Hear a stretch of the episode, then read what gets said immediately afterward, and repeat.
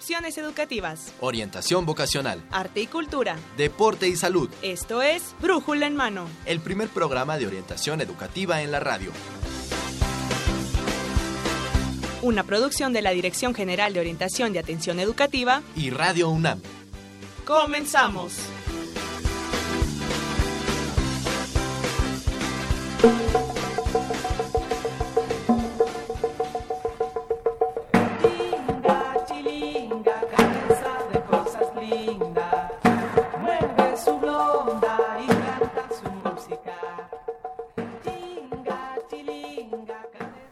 ¿Qué tal amigos? Muy buenos días. Sean bienvenidos a Brújula en Mano, el primer programa de orientación educativa en la radio. Hoy, lunes 13 de enero 2020, estamos transmitiendo para ustedes nuestro programa número 1226 a través del 860 de amplitud modulada y en internet en www.radiounam.unam.mx. Yo soy Miguel González y tengo el agrado de presentar en los micrófonos a mi compañera, la maestra Evelia Valdovinos Tapia, académica orientadora de la Dirección General de Orientación y Atención Educativa. Evelia, muy buenos días, ¿cómo estás? Muy bien, muchas gracias. Buenos días al auditorio que nos escucha el día de hoy. Buenos días, Miguel. Buenos días a ustedes.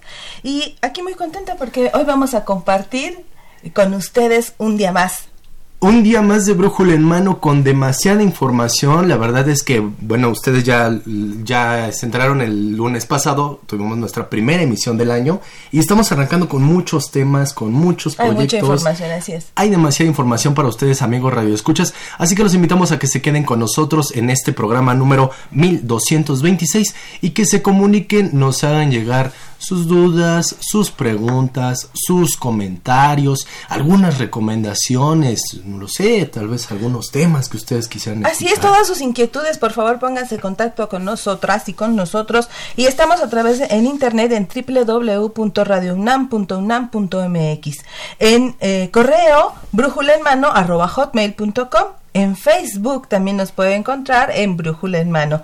Y nuestro teléfono es 5682-2812.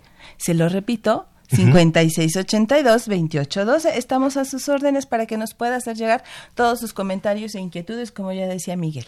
Y miren, ya en el Facebook también está nuestra transmisión donde nos pueden ver y nos pueden escuchar. También allí en esta transmisión es válido que nos hagan llegar sus comentarios con respecto a la información que les vamos a estar compartiendo a lo largo de esta, de esta emisión. Porque, oh, híjole, es demasiada información, Eve. La verdad es que nosotros hemos a ver, a ver, vamos a platicarles un poco sobre pues aquellos aquellos chicos, chicas que están interesadas en incorporarse a nuestra máxima casa de estudios. Así es que son aspirantes a entrar a nuestra casa de estudios a nivel licenciatura. Tenemos la convocatoria, ya salió la semana pasada eh, y la convocatoria nos decía que estaba el registro desde el 7 de enero, que fue el lunes pasado, hasta ayer, domingo 12. Y usted dirá, bueno, ¿y por qué recordarla si ya pasó? Bueno, ya pasó esa fecha para inscribirse en línea, pero ahora siguen todos los otros trámites y de eso les queremos platicar el día de hoy. Exactamente, así que les pedimos por favor, amigos, amigas, que tomen lápiz y papel porque si ustedes hicieron este primer paso del registro, o sea, ustedes acudieron a, registrar sus datos entre esta fecha del 7 y el día de ayer 12, bueno, llevan uno un pasito. Un pasito de estos trámites, así es. Esta convocatoria de la para entrar a la universidad eh, eh, en esta emisión del, de, de, enero, nosotros le llamamos casi que la primera vuelta para entrar a la UNAM, la primera convocatoria, eh, es para el sistema escolarizado, para el sistema abierto y para el sistema a distancia, lo que llamamos sistema abierto y a distancia, el SUAYED. Exactamente. Entonces son estas tres modalidades de, educación para que lo tengan presente. Seguramente ya lo hicieron porque hasta ya se tenían que haber inscrito en línea, pero eh, lo que les, les comentábamos eran los otros trámites que tenemos pendientes. Sí, por favor, Eve. Así es, que tenemos hasta el día de ayer, bueno, a partir del día 8 de enero y hasta el 21, obtener la guía para preparar el examen de selección. Es importante, yo les recomiendo a los jóvenes que están aún en bachillerato, por ejemplo, que están terminando el bachillerato, que yo sé que estarán muy apurados porque están terminando la escuela apenas y aparte se tiene que preparar para el examen, eso es cierto. Esto va a implicar un esfuerzo mucho mayor para estas chicas y chicos que, que, van a presentar el examen y que están en el estrés de terminar el bachillerato. Sin embargo, bueno, yo creo que este esfuerzo vale la pena y habría que este, yo les recomiendo en la medida de lo posible, tomen un curso de preparación para el examen. ¿En dónde? En donde ellos mejor prefieran y el presupuesto de para eso. Ajá. Entonces que ellos se puedan preparar, que puedan, eh, recordemos que la preparatoria nos da eh, elementos generales de conocimiento y de cultura, de preparación precisamente, y nos da cultura general. Entonces, el examen que van a presentar tiene que ver con cultura general y aparte depende de la carrera en qué área de conocimiento esté les van a hacer más preguntas acerca de esa área. Mm. Así es que en la UNAM tenemos cuatro áreas de conocimiento. ¿Cuáles son, Miguel? A ver. A ver, ya me están haciendo el examen. El área uno, si no me recuerdo, es el área de las eh, físico, matemáticas. matemáticas y las, ingenierías. El área 2 es, el área de la química. Biológicas y de, la, salud. ¿El área 3? El área de las ciencias sociales. ¿Y el área 4, Miguel? El área de las artes y las humanidades. Así es. ¿Cuánto Entonces, eh, hasta ahorita mm, creo que muy bien. Voy en el 8. sí.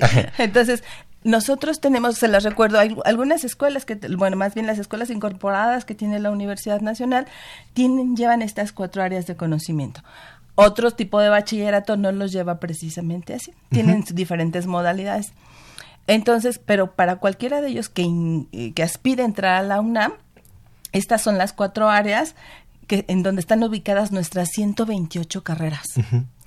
Y es de acuerdo a la, al área en que esté inscrita esa carrera, donde les van a hacer mayores eh, preguntas de conocimiento.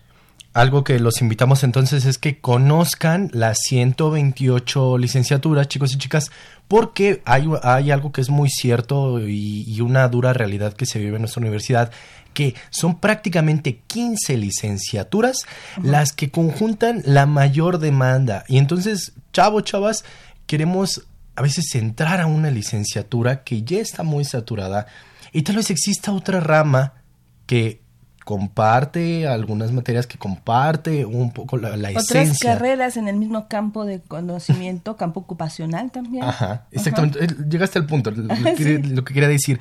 Y que, y que puede ser una alternativa también para incorporarse a la universidad. O sea, 128 licenciaturas, chicos, estamos quitándole 15, o sea, 113 licenciaturas a las que no se les pone la mirada, a las que se les hace un lado, de las que a veces desconocemos totalmente. Entonces, la información así es y, y cuando acuden con nosotras, con la mayoría somos mujeres en el Centro de Orientación Educativa, eh, efectivamente van muy enfocados y enfocadas solamente, o la mayoría de las veces, estas cuantas licenciaturas que acabas de mencionar, eh, que clásicamente sabrán en medicina, derecho, comunicación, ciencias de la comunicación, diseño gráfico, algunas ingenierías, y pierden de vista que hay muchas otras carreras que quizás pueden tener lo que a ellos les gusta y para lo que tienen habilidad, pero no son conocidas. Entonces, aquí es muy, yo sí quiero remarcar que en este momento, bueno, ya pasó la inscripción en línea. Quizás en este momento ya no van a hacer esta, mm, no van a seguir esta recomendación ahorita. Pero sí, en lo sucesivo, si tienen que presentar la siguiente convocatoria, sería importante, primero que se preparen con tiempo. Y aquí quiero dar un poco de mi experiencia en cuanto a, la atención de las y los jóvenes, porque fíjate que acuden, Miguel, al Centro de Orientación Educativa cuando sale la convocatoria. O sea, si sale el... si, no hubiéramos estado de vacaciones, eh, este, hubieran acudido eh, el 6 o, el 5 de enero, que era domingo de todas maneras, porque en ese momento les sale la duda de, y bueno, ¿qué voy a estudiar? En la angustia. Y lo que nosotros les decimos que el proceso de orientación es precisamente esto, es un proceso en el que nosotros pues no somos adivinas, no somos, no es un proceso, no es algo mágico, no, no sacamos la varita de, este, mágica, sino que es un proceso en el cual ellos se tienen que ir reconociendo, reconociendo cuáles son sus intereses, cuáles son sus aptitudes, qué es lo que más les agrada, cómo se visualizan a futuro.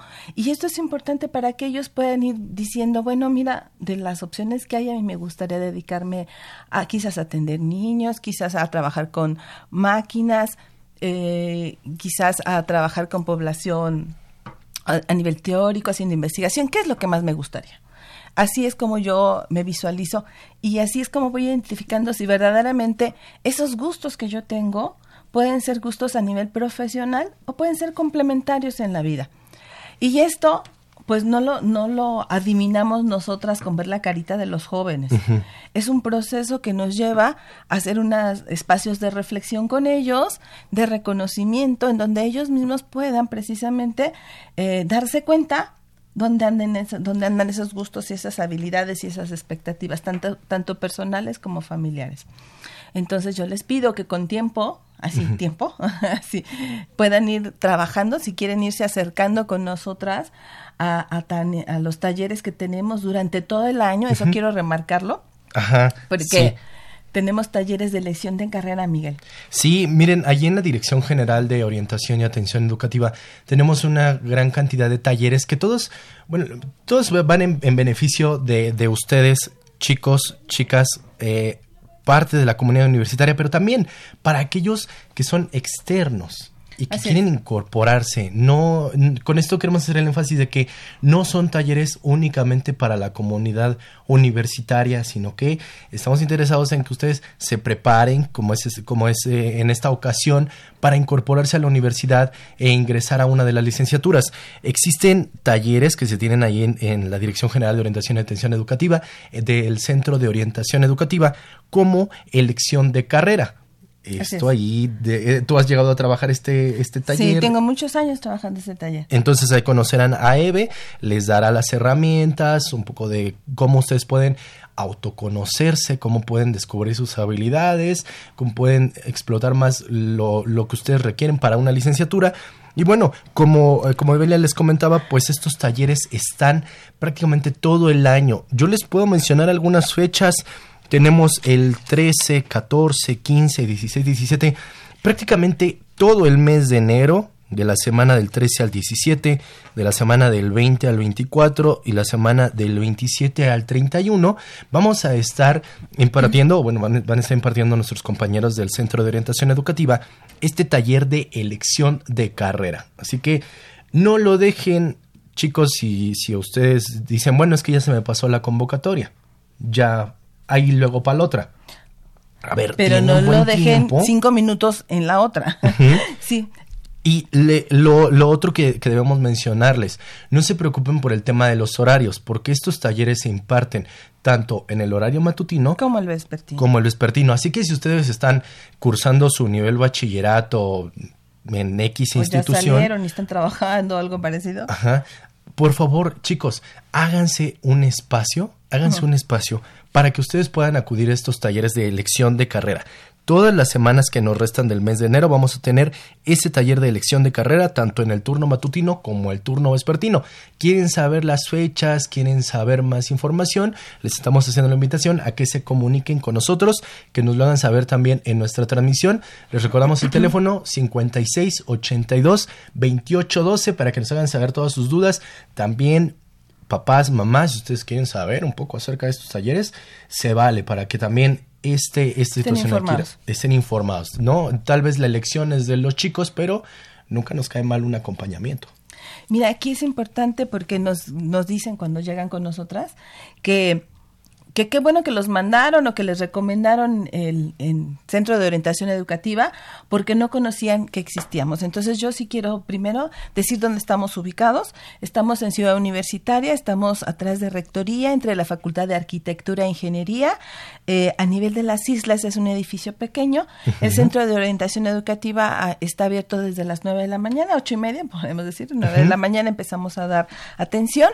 Estamos durante de lunes a viernes, de las nueve de la mañana a las 8 de la noche. Y es importante que se acerquen mamás, papás que nos escuchan. Eh, también tenemos talleres para padres, como tú mencionabas, porque también a los papás, nos, las mamás nos llega mucho la ansiedad de que van a estudiar nuestros hijos e hijas. Entonces, para los chicos de la UNAM, toda la comunidad universitaria, estos talleres no tienen costo para los alumnos externos tienen una cuota módica muy, de verdad, muy baja de recuperación. Entonces estamos abiertos a todo el público. Además de darles talleres de elección de carrera, hemos de decir que tenemos talleres de cambio de carrera. Pero en, en ambos, ¿qué van a encontrar? ¿Qué van a encontrar en un taller de elección de carrera? Por ejemplo, van a encontrar, vamos a hacer una revisión personal de esto que acabamos de decir, cuáles son tus intereses, qué es lo que te ha gustado hacer hasta ahorita, qué materias has llevado, qué te ha gustado más, dónde has visto que se han desarrollado tus habilidades, qué dirías que sabes hacer mejor. Aquí hay un mito y es que eh, así te, lo voy a decir como lo dicen los, los muchachos, los jóvenes. Quiero o vengo con usted para que me ayude a elegir una para que me diga para qué soy bueno y elegir una carrera. Hemos visto a lo largo del tiempo, y no me dejará mentir la, las personas o profesionistas que nos escuchan también. Tú, tú sacas tu bola mágica y entonces. sí, les digo, a ver, no, es muy importante dónde están tus intereses. Clásico para los papás y para ellos es como lo más importante, mis habilidades. Ok, pero si eso que, para eso que tienes habilidad, no tienes pasión, no tienes gusto, va a ser muy difícil que termines una carrera. Idealmente pudiéramos decir que eh, los intereses y las habilidades tendrían que ir a la par. A veces no es así. Entonces, cuando no es así, pues tenemos que ver por dónde andan nuestros intereses para que podamos desarrollar ciertas habilidades o hasta dónde tenemos la capacidad de desarrollarlas, porque seguramente nos va a costar trabajo, sí. Entonces es importante que le demos peso. Entonces exploramos cuáles son los intereses, cuáles son las habilidades que ya tienen nuestros jóvenes, cómo ha estado su historial académico, Miguel, es importante. De repente el ejemplo más clásico que quiero poner es, quiero estudiar ingeniería. Ok, ¿cómo te ha ido en el área de las matemáticas en la prepa? Pues no, no pues, pues más o menos, ¿eh? Como cuánto es más o menos, nomás para tener idea. No, pues como siete, cinco, como ocho, le digo.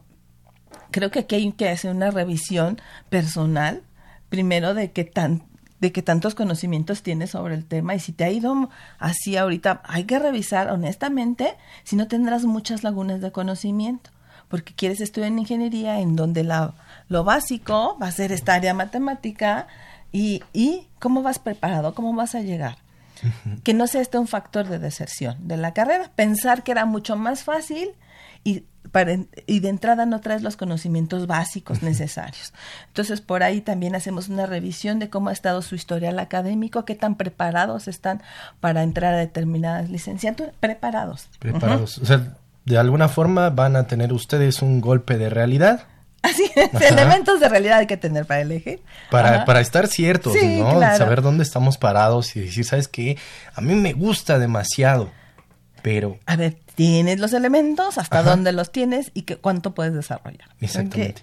Otro elemento importante que revisamos en los talleres de elección de carrera sería las expectativas personales y familiares. Recordemos que en esta etapa todavía los jóvenes y las jóvenes dependen de la familia en el apoyo y tiene mucho que ver cuáles son las expectativas familiares acerca de ellos.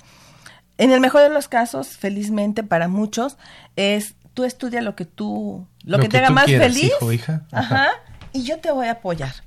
En otros casos vemos que herencias familiares de, de, de, médicos, de, abogados y de un sinfín de licenciaturas que dicen, oye, esta profesión viene de herencia.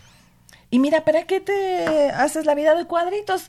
Tenemos un despacho, tú te insertas ahí, no hay problema. Entonces los chicos se dejan llevar por esto. A veces es por ahí el camino y a veces no, es, por ahí el camino. Entonces hay que luchar contra las expectativas de las mamás y de los papás, de la herencia familiar, de lo que esperan de mí, que voy a cubrir de lo que ellos, de la expectativa que ellos tenían en mí. Eso hay que tenerlo muy claro. Cualquier decisión que ellos tomen será muy válida siempre y cuando estén conscientes de cómo la están tomando y por qué la estarán tomando, ¿no? Habrá chicos que, que no tienen la economía suficiente para solventar una carrera que, que nos requiere mayor gasto, ¿no? ¿Cuál se te ocurre que sea una carrera cara, Miguel? Pues mira, Eve, eh, a ver si me, si me corrigen amigos, pero yo considero que también una de las carreras que son un poco caras son las de comunicación. A veces arquitectura también, ¿no? Les piden materiales. Odontología. ¿no? Y, hay, y hay que tener en cuenta eso, la verdad, para decir, después el factor económico va a ser un motivo de deserción. Así es. ¿Cuánto tiempo voy a estar cursando la licenciatura? Entonces hay que tener claro si hay chicas y chicos que la economía familiar no da para esto, que lo tengan muy claro cómo le van a hacer, porque tampoco es que sea imposible sino que pues voy a trabajar medio tiempo el fin de semana, ¿qué voy a hacer? ¿Quién me va a apoyar si no es mi mamá, mi papá o, mi abuelita o mi tío? ¿Busco una beca? Busco una beca al rato. Ajá, que en más programas tenemos las modalidades de becas, un montón que tenemos en la de Guay. Ajá, ese sería un factor importante que puedo tomar en cuenta, pero no definitivo porque yo también tengo que ver cómo voy a resolver ese, ese aspecto económico. O hay gente que de verdad eh, puedes no hacer una carrera que tradicionalmente sea tan cara de solventar, pero que sí necesitan trabajar y aportar a la economía familiar, o sea, a través de un trabajo estable y fijo, ¿no? Entonces, ¿qué carrera voy a elegir? Dependiendo de mi circunstancia personal, de mi entorno, de mi familia, de mis necesidades, de mis intereses, de mis aptitudes. ¿Qué es lo que voy a elegir? Entonces, para esa, para esas, para estas chicas y chicos, pues también tenemos la modalidad de la eh, educación abierta y educación a distancia.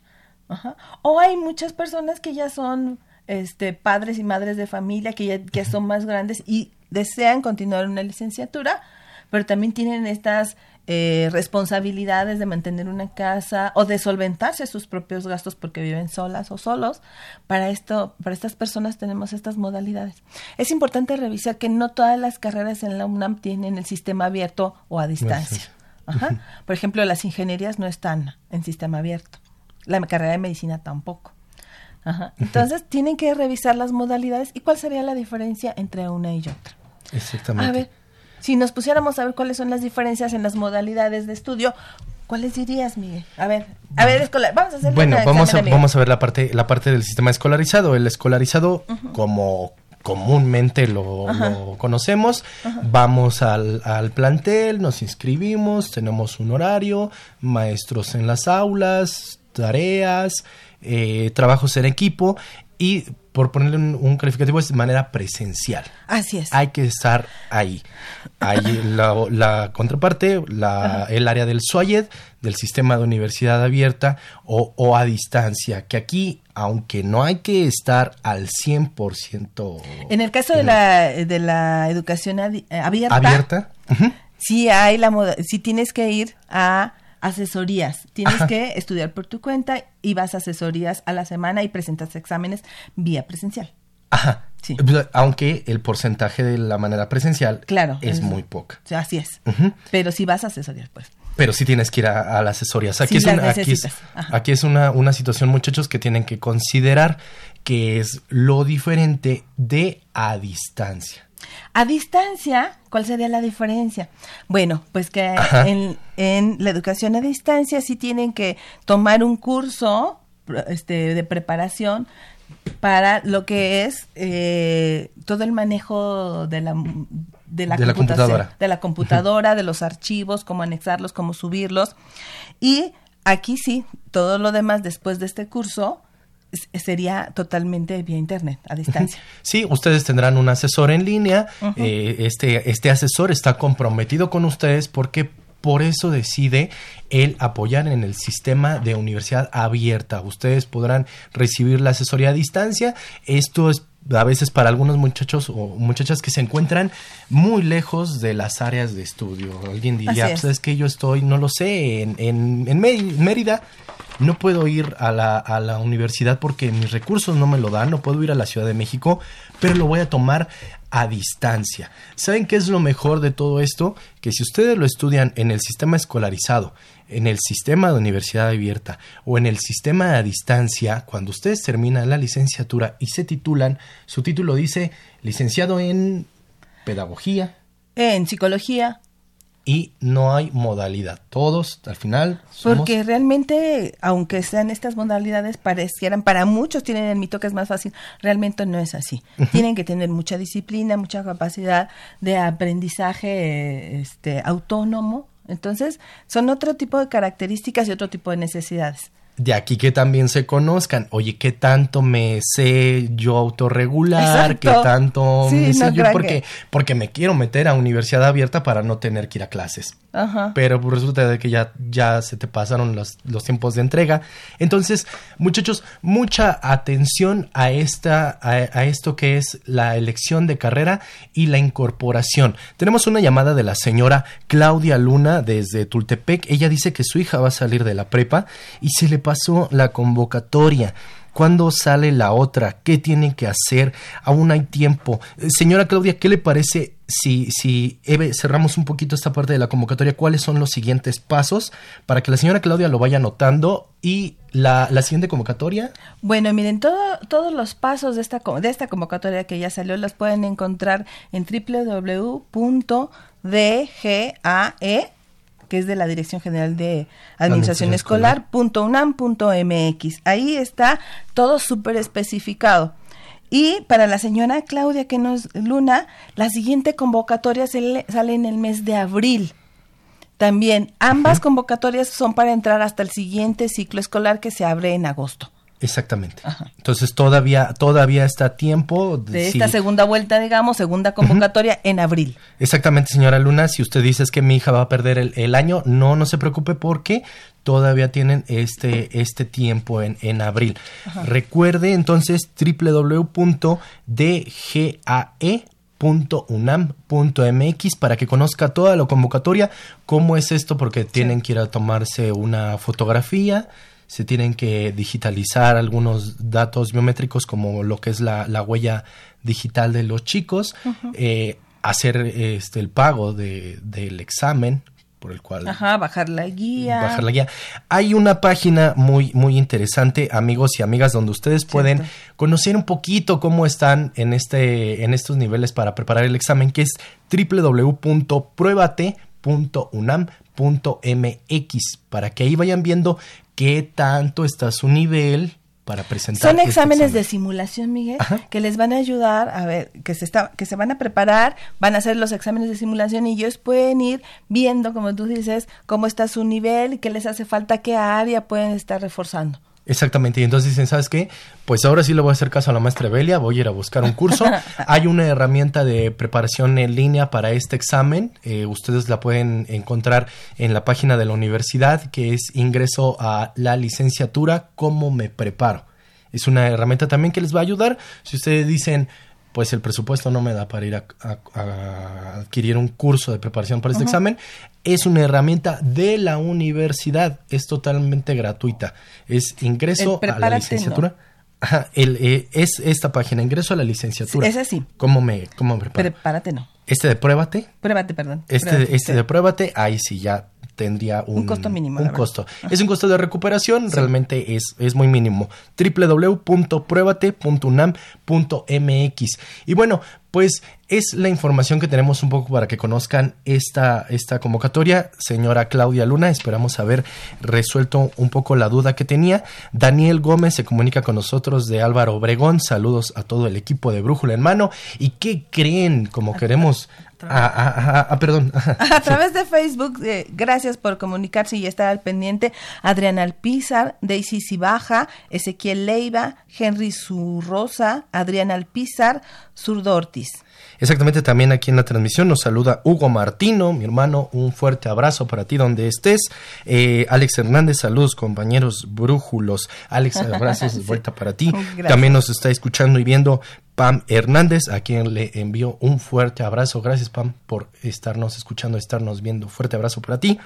Y como se lo estábamos platicando y como se los quiere adelantar, tenemos un regalo para ustedes. Recuerden que estábamos obsequiando la colección, la enciclopedia, la Real Expedición Botánica a la Nueva España. Aquellos que le estén coleccionando, hoy se va nuestro tomo número 3. Así que comuníquense con nosotros a los teléfonos que tenemos disponibles para ustedes. Son el 5682 2812 y si no también en la transmisión donde ustedes nos están viendo a través de Facebook. A través de Facebook. 5682 2812 es el tomo 3 de la Real Expedición Botánica a la Nueva España. Hacemos una pausa y continuamos con nuestro siguiente tema.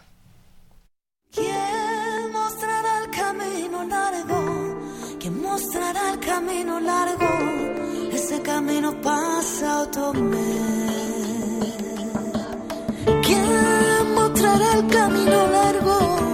¿Quién mostrará el camino largo? Ese camino pasa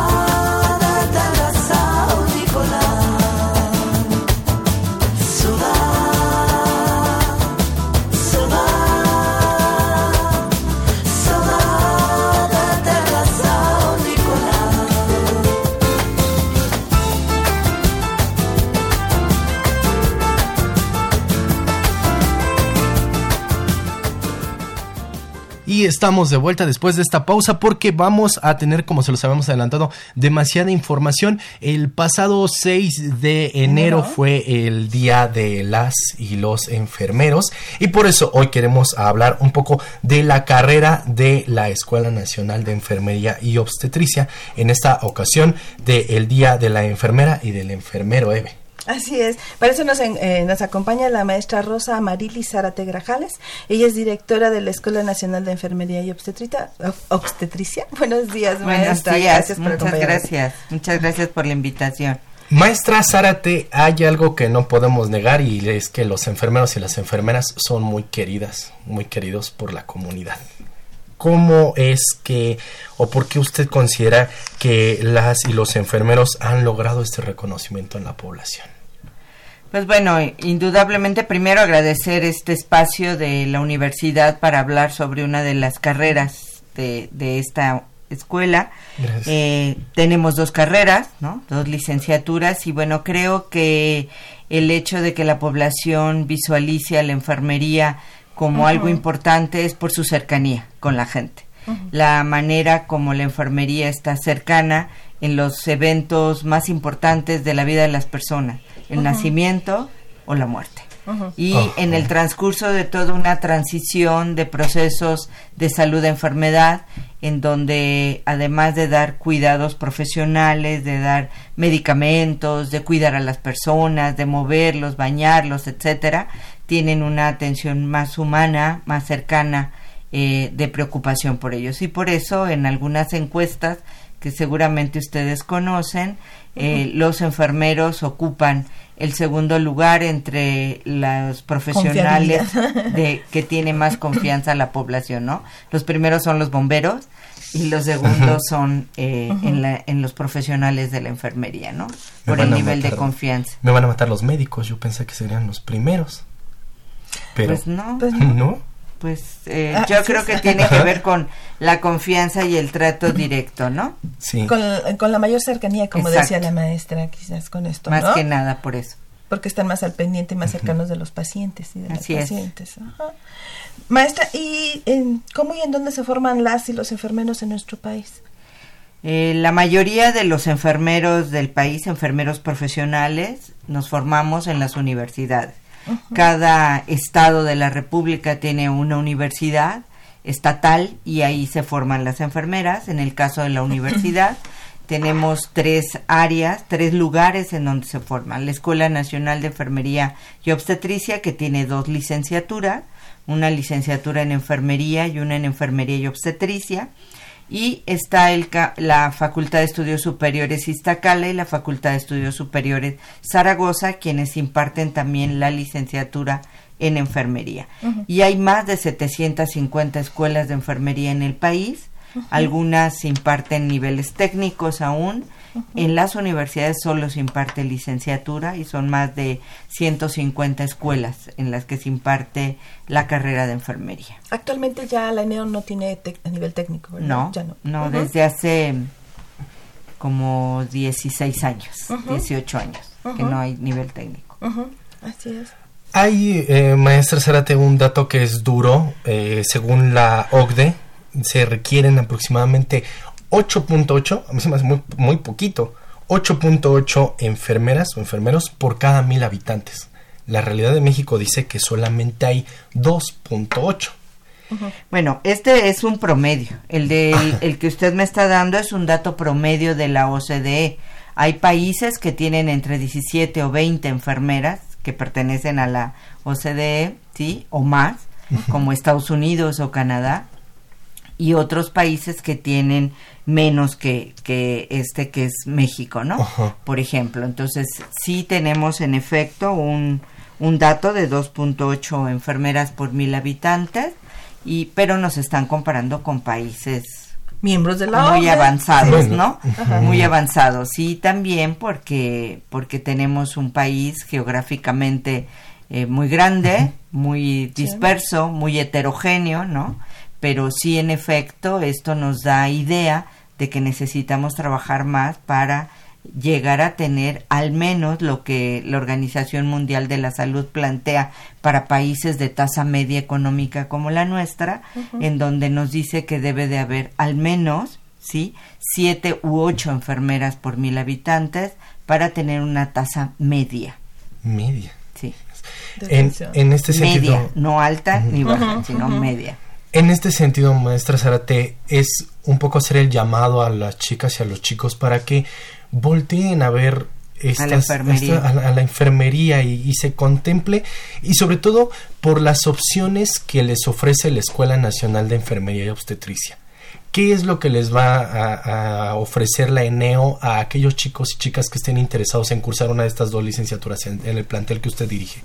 Ok, bueno, la enfermería es hoy por hoy una de las carreras de más alta demanda en el mundo, ¿sí? En el 2020, este año, se ha declarado por la Organización Mundial de la Salud el Año Internacional de la Enfermería.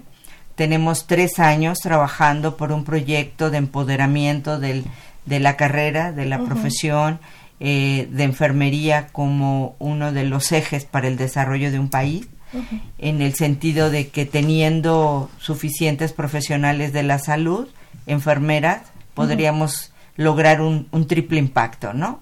Mejorar las condiciones de salud, mejorar las condiciones del empleo y mejorar también las condiciones económicas de la población.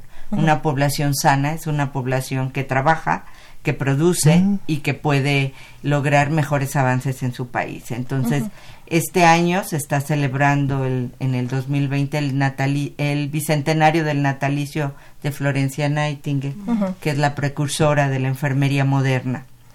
Entonces, por ello, eh, invitamos a todos los jóvenes a sumarse a ese esfuerzo colectivo de la enfermería, ¿no? La enfermería es hoy por hoy una carrera de alta demanda, no hay desempleo, ¿sí? Eh, se requieren en nuestro país más de 350 mil enfermeras adicionales a las 306 mil que hay en México. O sea, necesitamos duplicar esa cifra, esa cifra si pensamos que queremos tener mejores niveles, ¿no? La enfermería es ahora mejor posicionada, mejor pagada. Es una de las 10 principales carreras de, de mayor demanda en la universidad, donde los jóvenes lo solicitan como primera opción. Tenemos que cerrar porque no hay suficientes lugares ni hay espacios suficientes. Pero, pero yo creo que es una carrera que tiene futuro en, en, en nuestro país, ¿no? Por los niveles de, de desarrollo que ha tenido, tiene posgrado, tiene una práctica avanzada, ha logrado mejores niveles hacia la atención, la gestión, la investigación, entonces creo que es una buena opción para los jóvenes en este país. Así es, en algún tiempo era de las carreras que se veían como las que quedaban. eh, y Ajá, actualmente, afortunadamente, ah, ha, ha tenido mayor reconocimiento y mayor demanda esta carrera. ¿Qué nos podría decir de las carreras que se imparten en el ENEO? ¿Cuál sería la diferencia eh, básica entre ellas para que el público que nos escucha? La licenciatura en enfermería obstetricia es la carrera más antigua, ¿sí? Viene de la carrera de partos que se impartía a inicios del siglo XIX y que después se separó en parteras y enfermeras. Y después se hizo una fusión con la ley orgánica de la universidad en el 45, donde se crea la, la, la, la escuela de enfermería y en el 68 se inicia con impartir la licenciatura en enfermería y obstetricia. Entonces es una carrera en donde los dos primeros años son de enfermería y los dos últimos de atención obstétrica para preparar a las enfermeras para la atención del parto, Del parto. Del embarazo, parto y puerperio de bajo riesgo y del recién nacido sano. Y la licenciatura en enfermería es una licenciatura generalista que puede estar ubicada en cualquier nivel de atención, ¿sí? Con mucho énfasis en la atención primaria en salud, sea con énfasis en la prevención, la promoción de la salud, pero también en los escenarios clínicos. Entonces, generalista sin ningún grado de especialización y otra es para la atención obstétrica. Es que, son las dos sí, claro, carreras. para, Sí. para que las personas que nos escuchan puedan tener claro a qué se refiere cada una de estas carreras. Ambas duran cuatro años, o sea, ocho semestres, con un servicio social, ¿sí? Y eh, las dos carreras eh, se imparten en la ENEO. Y les decía yo que también hay otras dos licenciaturas en Iztacala y En Iztacala y Zaragoza. Zaragoza, exactamente. ¿Cuál sería el perfil de, de los aspirantes a estas carreras, maestra? O sea, en principio tener muy claro que es una carrera difícil, que es una carrera que requiere un conocimiento amplio de las ciencias biológicas, ¿sí? de la anatomía, de la fisiología, que los aspirantes tengan ese, ese perfil de que van a llevar un componente fuerte de ciencias biológicas, de ciencias humanas, ¿no? Pero también un fuerte componente de ciencias sociales, porque entender la salud solamente desde el punto de vista biológico no, sería eh, lo más este, deseable, sino que hay un componente social. Entonces, que tengan ese componente también, que tengan, eh, que estén perfilados hacia un trabajo muy fuerte con los individuos y con las comunidades, con las familias, que sean sensibles al dolor de los otros, ¿sí? que sean éticamente responsables porque se trabaja con la vida, con la salud, con eh, la confianza del otro en sus datos, en su, en su cuerpo, ¿no? Entonces, esos elementos serían deseables en un alumno que quiere ingresar a nuestras licenciaturas, además de tener un bachillerato en ese campo, ¿no? De las ciencias químico-biológicas y de, De la, la salud. Maestra, ¿y actualmente eh, qué tan, cuál- cómo está la proporción de hombres y mujeres que Ay, ingresan a la... Me ganaste mi pregunta. Porque antes era como, era considerada como para mujeres, ¿no? Ahorita, ¿cómo está? Sigue siendo una mayoría mujeres, tenemos como 70-30, 70% de mujeres, 30% hombres, ha aumentado considerablemente en la mayoría de, de las escuelas universitarias, pero se ha estancado. No hay más del 25 a 30% de hombres sí, en, en la carrera, la mayoría son mujeres. Y se requieren Sí. hombres. Sí, sí, no es una carrera eminentemente femenina. Es una carrera para quien decida, con estos elementos que yo les dije, dedicarse a cuidar a los otros, ¿no? A tener sensibilidad y conocimientos científicos para cuidar a las personas. Maestra Zárate, en- desde mi caso particular, visualizaría al enfermero en un hospital o a la enfermera en, eh, en un hospital, asistiendo un poco, y, y una disculpa si me pongo así asistiendo, pero quisiera que me sacara usted de la duda. ¿Qué otras tareas puede realizar un enfermero o una enfermera en su campo laboral? Sí, de manera general, ¿sí? Donde se concibe una enfermera, donde se visualiza incluso el prototipo de una persona, una mujer vestida de blanco, ¿no? Con una cofia, dando cuidados en el hospital o atendiendo a las personas. Sin embargo, el perfil del profesional universitario en enfermería ahora está en otros escenarios, por ejemplo, en unidades de atención familiar, en clínicas, en clínicas comunitarias, en hospitales comunitarios, pero también atienden a la salud laboral, por ejemplo, de los trabajadores de una fábrica, de alguna empresa. Ellas son los que hacen la vigilancia y el control del individuo sano o con alguna patología, una persona que requiere o que tiene un accidente laboral, por ejemplo, o bien en la salud escolar. Hay muchas escuelas uni- o universidades en las que las enfermeras hacen el cuidado de los niños, vigilan la salud de los niños eh, escolares, preescolares, en una guardería. Eh, también tienen práctica independiente. Las enfermeras con licenciatura pueden poner un consultorio ¿sí? para la atención de heridas, de úlceras, de cuidados paliativos, de atención del niño sano, una clínica de atención obstétrica de bajo riesgo, donde vean embarazo y parto. En fin, son muchos los escenarios. Ahora también hay enfermeras que trabajan, por ejemplo, en el aeropuerto y que trabajan trasladando enfermos en, el, en aviones, en helicópteros, en la atención prehospitalaria, en fin. Son varios los, los escenarios.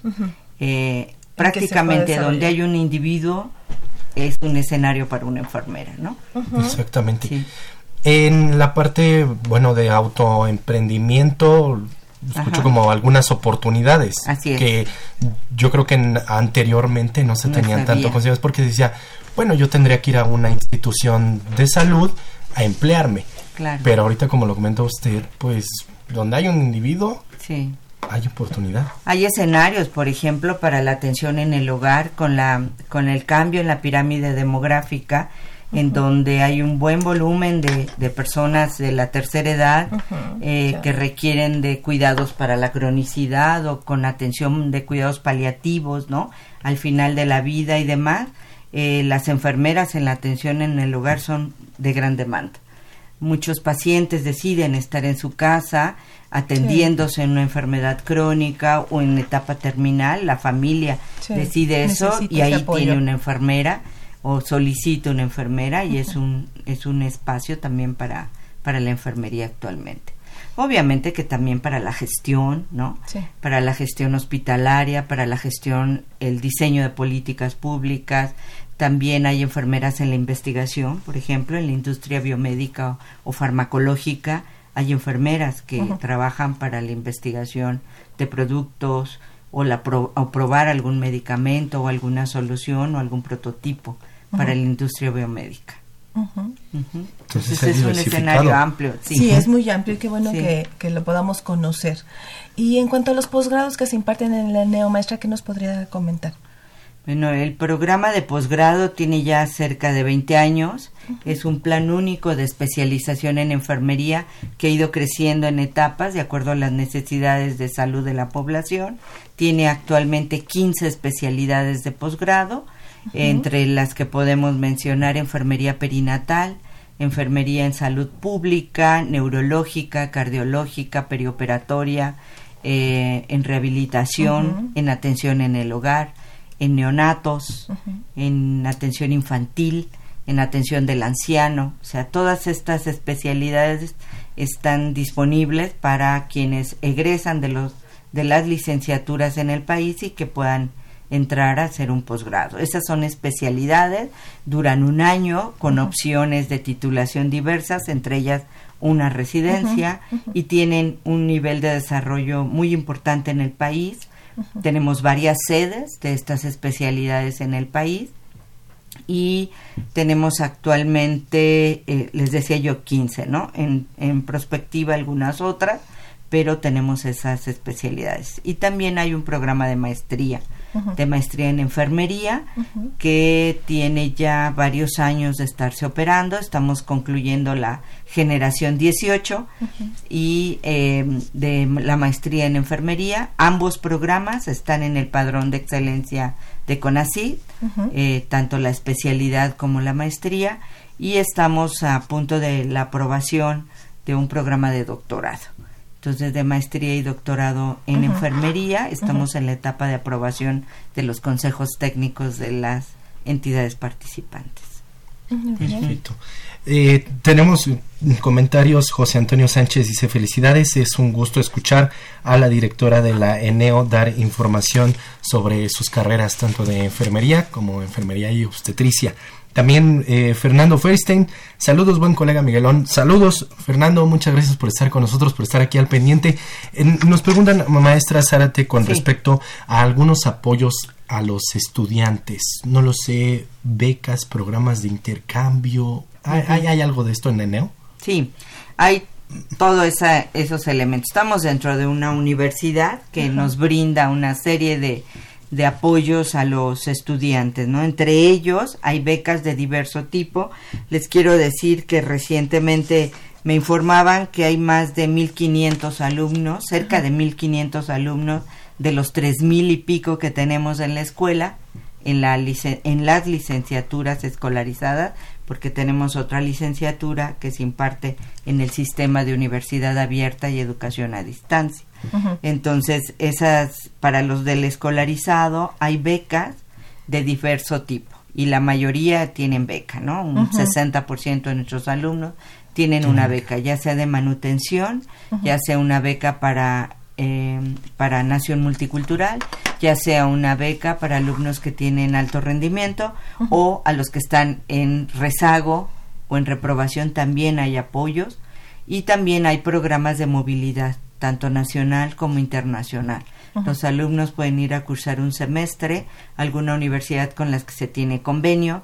Hasta hoy la mayoría de las en las de las universidades son de, de habla castellano, pero estamos impulsando el eh, que también vayan a, a algunas escuelas y facultades de Estados Unidos y Canadá o del Reino Unido, ya que nuestros alumnos cursan seis niveles de idioma dentro de la carrera de enfermería.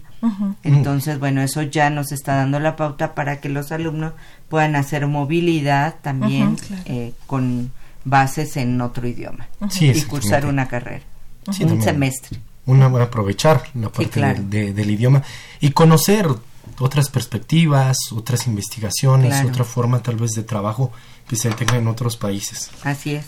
Así Y el crecimiento personal. Y el desarrollo personal Así también. es. Javier Guerra Trip nos llama y dice que felicita el programa y a las enfermeras en su día, que ya pasó, pero ahí están las felicitaciones. Gracias. Participa por la enciclopedia también. Ok. En un momento más haremos este, este sorteo. Ajá. Eh, Tenemos más llamadas. Tenemos Josefina Cruz de Whisky Lucan. Felicidades al programa. Qué gusto saber sobre toda la vasta oferta de talleres que tiene la orientación en apoyo a los jóvenes en diversos aspectos emocionales y de toma de decisiones. Gracias, Josefina. También participa por la enciclopedia. También, Josefina, tenemos eh, modalidades de, de becas en la Dirección General de Orientación y Atención Educativa, de las cuales les vamos a hablar en unos, en unos minutos. El tiempo casi, casi se nos termina. Tenemos eh, las llamadas. Los seguimos invitando a que se comuniquen con nosotros. 56 82 28 12. Háganos saber sus dudas, sus comentarios, alguna pregunta que quieran hacerle a la maestra Zárate Grajales. Es directora de la Escuela Nacional de Enfermería Obstetricia que tenemos aquí. Eh, vamos a platicar un poquito más, aunque el tiempo en Radio NAM se nos, se nos termina, maestra pero quisiéramos que nos comentara dónde las chicas y los chicos interesados en estas dos licenciaturas que tiene la ENEO pueden encontrar más información. Bueno, en la página web www.eneo.unam.mx es una opción. Estamos en, en cualquier en Facebook también. Tenemos una página de Eneo Informa. eh, tenemos una página de estudiantes del Eneo. Hay un en Facebook también un grupo que se llama Sinapsis, que es una comunidad de aprendizaje eh, comandada por estudiantes del ENEO y que también ellos están muy activos en, en dar información a los estudiantes, ya que no solamente hay información de las carreras, sino de todos los escenarios que el ENEO les brinda, ¿no? Talleres, talleres de danza, estamos eh, cultivando el deporte, la literatura, eh, la ortografía, la literatura, todos Todo lo estos que es elementos que, que requiere un profesional, ¿no? Además de saber ser buen enfermero, ser Claro. un ciudadano del mundo, ¿no? Y un universitario del mundo. Así Entonces, este, ahí pueden encontrarnos, están las diferentes pestañas que los llevan hacia pregrado, las licenciaturas en escolarizadas, la licenciatura en línea, que es el sistema de universidad abierta y educación a distancia, para quienes ya son enfermeros técnicos y quieren profesionalizarse en una licenciatura, lo pueden cursar en línea y también para el posgrado, la maestría y las actividades de educación continua que tenemos diversas en todo el país. Pues allí está la, la información. Sí. Con respecto a la Escuela Nacional de Enfermería y Obstetricia, en ocasión del Día de la Enfermera y del Enfermero que les recordamos fue el pasado 6 de de Enero. Así es. Muchas gracias por la invitación. Felicidades Gracias, a todos los colegas enfermeras y enfermeros, Sí. a los colegas de la enfermería universitaria y bueno, los esperamos en la escuela. Y ojalá y podamos tener más espacios de estos para Claro. difundir lo que hacemos y lo que somos. Encantados en brújula en mano de tenerlos aquí, de que nos Muchas hablen de la, de la oferta. Claro. Ella fue la maestra Rosa Amarilis Zárate Grajales. Gracias, maestra, por haber estado con nosotros compartiendo esta información. Gracias a ustedes. Gracias, Gracias, a. Radio UNAM. Ella es la directora de la Escuela Nacional de Enfermería y Obstetricia. Y bueno, el tiempo en Radio UNAM se nos termina, pero nosotros los invitamos a que se queden en nuestra transmisión en, en Facebook. Recuerden que vamos a hablar de más apoyos que tenemos en la Dirección General de Orientación y Atención Educativa. Vamos a hablar un poquito en nuestro Facebook de becas, de una modalidad de beca que es el apoyo nutricional. Así que los invitamos a que se queden. Queremos agradecer a los que se comunicaron con nosotros. En un momento más haremos nuestro sorteo, pero quiero agradecerle en los controles técnicos a mi queridísimo amigo Gerardo Zurrosa. En la producción estuvo Marina Estrella, Miguel Belmont. En la realización, Marina Estrella. En la producción general, Saúl Rodríguez. Y de estos micrófonos, aquí en Radio UNAM se despiden. Evelia Valdovinos. Y Miguel González. Por favor, sea feliz.